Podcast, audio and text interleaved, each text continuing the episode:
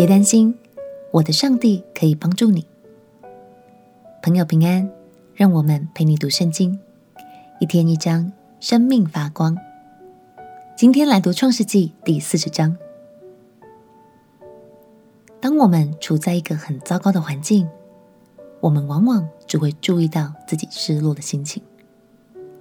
在这样的时刻，怎么还会有心力去关心身边的人呢？今天我们要来看看约瑟，他就很特别，即便自己的处境也很难熬，但还是主动对旁边的人伸出援手哦。到底发生了什么事呢？让我们一起来读《创世纪》第四十章。《创世纪》第四十章。这事以后，埃及王的九政和善长得罪了他们的主埃及王，法老就恼怒九正和善长这二臣，把他们下在护卫长府内的监里，就是约瑟被囚的地方。护卫长把他们交给约瑟，约瑟便伺候他们。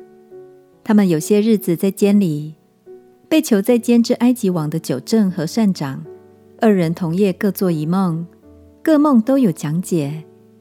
到了早晨，约瑟进到他们那里，见他们有愁闷的样子，他便问法老的二臣，就是与他同囚在他主人府里的，说。你们今日为什么面带愁容呢？他们对他说：“我们个人做了一梦，没有人能解。”约瑟说：“解梦不是出于神吗？请你们将梦告诉我。”酒政便将他的梦告诉约瑟说：“我梦见在我面前有一棵葡萄树，树上有三根枝子，好像发了芽，开了花，上头的葡萄都成熟了。”法老的杯在我手中，我就拿葡萄挤在法老的杯里，将杯递在他手中。约瑟对他说：“你所做的梦是这样解：三根枝子就是三天，三天之内，法老必提你出监，叫你官复原职。你仍要递杯在法老的手中，和先前做他的酒政一样。但你得好处的时候。”求你纪念我，施恩于我，在法老面前提说我，救我出这监牢。我实在是从希伯来人之地被拐来的，我在这里也没有做过什么，叫他们把我下在监里。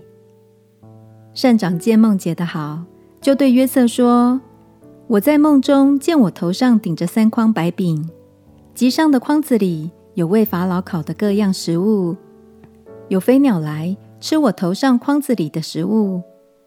约瑟说：“你的梦是这样解：三个筐子就是三天，三天之内，法老必斩断你的头，把你挂在木头上，必有飞鸟来吃你身上的肉。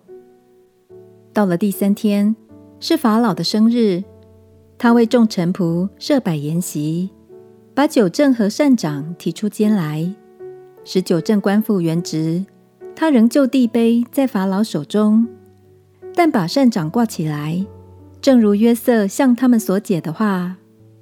九正却不纪念约瑟，竟忘了他。感谢神，有时候他会透过梦境来向我们说话，而约瑟知道神与他同在，所以他就有能力。来向身边的人解释梦的含义。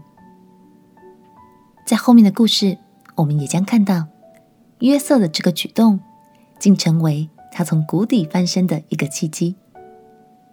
亲爱的朋友，鼓励你别小看了自己，相信有神同在的你，也能成为别人随时的帮助哦。也相信，当你愿意主动付出的时候，神的祝福也就随之而来了。我们一起来祷告，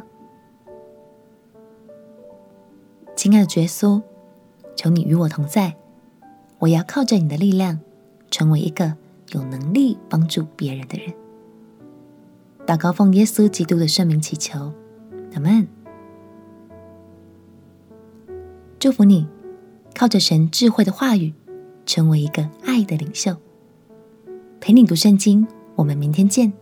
耶稣爱你，我也爱你。